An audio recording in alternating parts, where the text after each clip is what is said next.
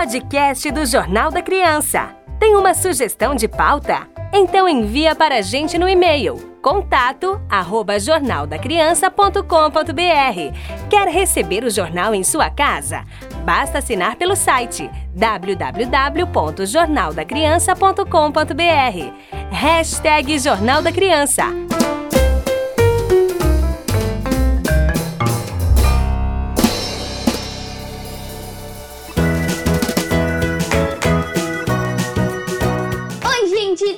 Com vocês? Meu nome é Isabela e hoje eu estou aqui no JC junto com a minha mãe. Olá pessoal, tudo bem com vocês? Começamos agora a edição número 26 do Jornal da Criança, que circula de forma impressa nas escolas assinantes de todo o país. Isabela, o que, que a gente vai falar agora, minha filha? Ranking do desmatamento mundial em meio ambiente. Ah, mas antes eu tenho um recadinho.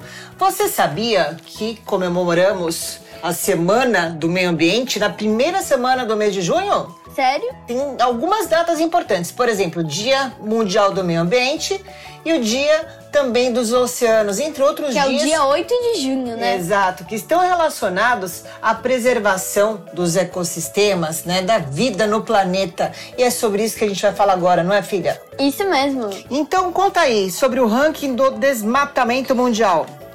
Bom, cada ano que passa, diversas espécies animais e vegetais perdem seus habitats naturais. As imagens via satélites Global Forest Watch mostram em tempo real tudo o que está acontecendo com as florestas do mundo inteiro. Sendo assim, em abril as plataformas divulgou um relatório que confirma que o Brasil, como um número 1 um no ranking de desmatamento das florestas tropicais, sobre este assunto, o JC entrevistou a Mariana. A Mariana Napolitano? Isso! Ela é gerente de ciências do WWF Brasil. Vamos conferir a entrevista, Isa? Sim! Roda lá! É, o ritmo de desmatamento e de perda de florestas tropicais no mundo continua muito alto. Um estudo recente é, do Global Forest Watch, que monitora essas perdas, é, mostrou que em 2020 foram perdidos mais de 3,75 milhões de hectares de florestas no mundo. E, infelizmente, o Brasil foi responsável por 40% de toda a área perdida.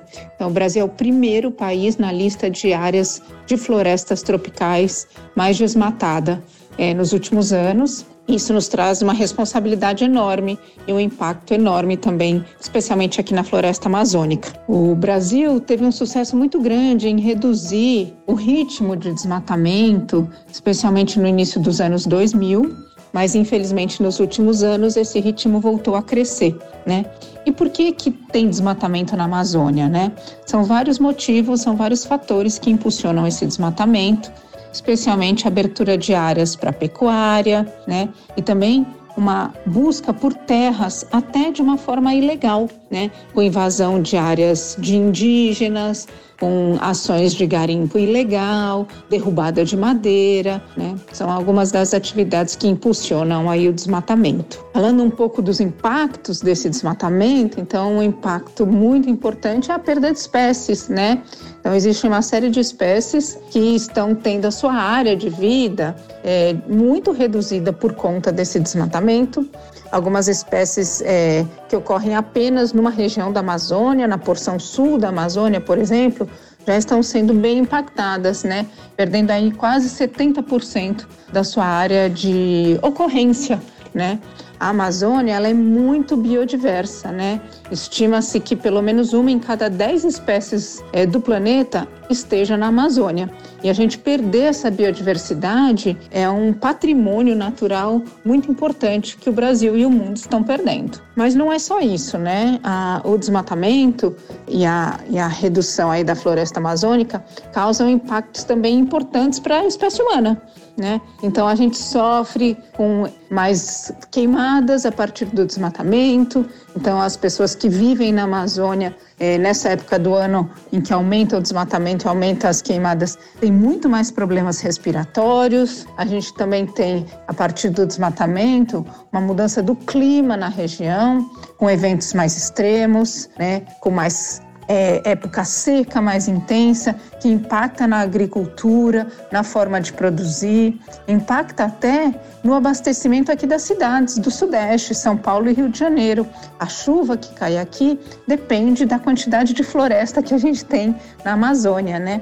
Então, quando a gente tem um desmatamento na Amazônia, a gente acaba impactando o clima de todo o Brasil e de todo o planeta também. E ainda sobre as espécies, vale dizer que o ser humano, os pesquisadores, os homens, é, não conhecem tudo que tem na Amazônia, são muitas espécies. Então, a gente tem até recentemente espécies de macacos, por exemplo, e aves, que são animais grandes, sendo descobertos pelo homem na Amazônia, né? Espécies que os pesquisadores nunca tinham é, identificado e catalogado.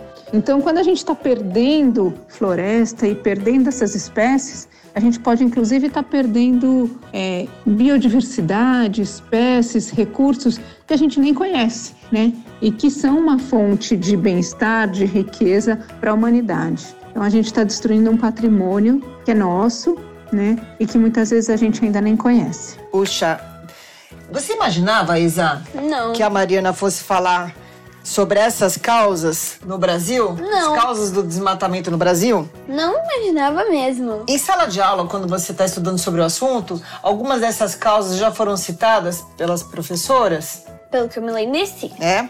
E o que, que vocês já falaram sobre o garimpo ilegal, sobre a derrubada da madeira? Que tipo de atividade você aprendeu em sala de aula?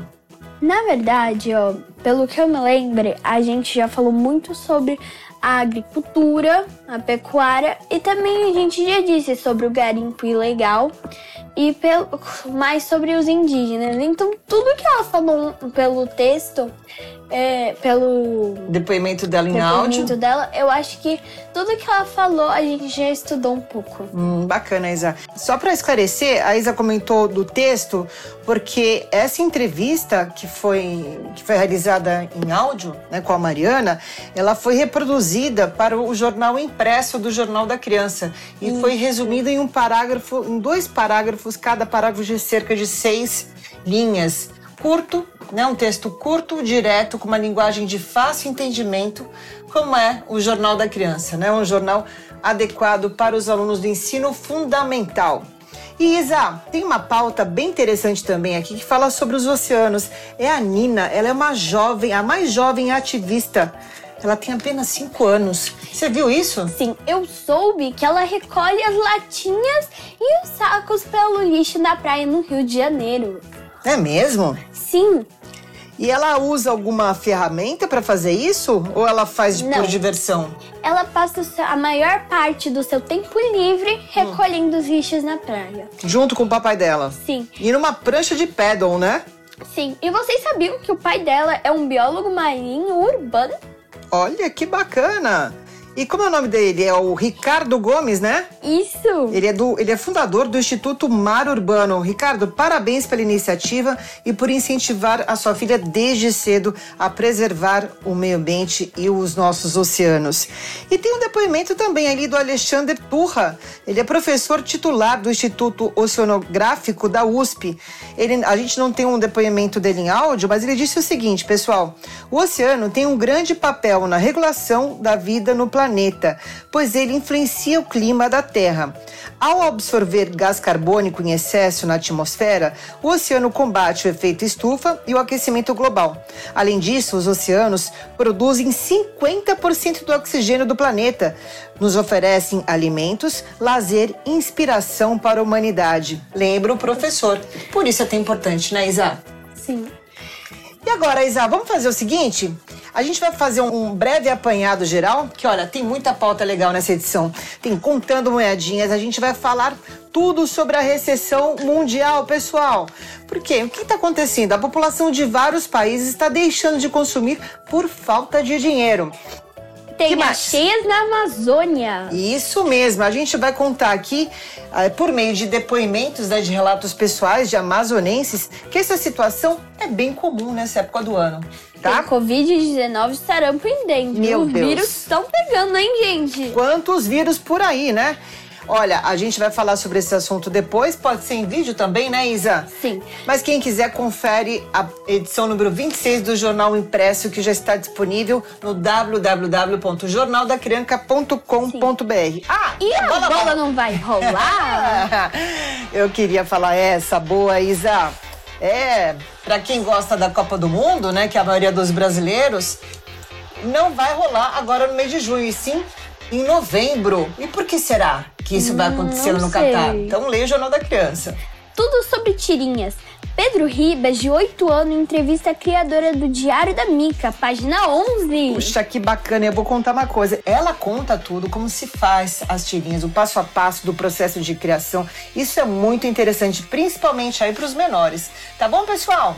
Tchau, tchau. E até a próxima! Mês que vem. Ah, não, tem férias, Isabela. Mês que vem a gente não tem. A gente só volta em agosto. Você vai curtir as suas férias? Vou adorar. Ai, que bacana. Então a gente deseja boas provas, estudem bastante, se dediquem para as provas finais e a gente se vê em agosto. Tchau, tchau. Tchau, tchau. Você ouviu o podcast do Jornal da Criança. Assine o Jornal da Criança impresso e online. www.jornaldacriança.com.br. Até mês que vem!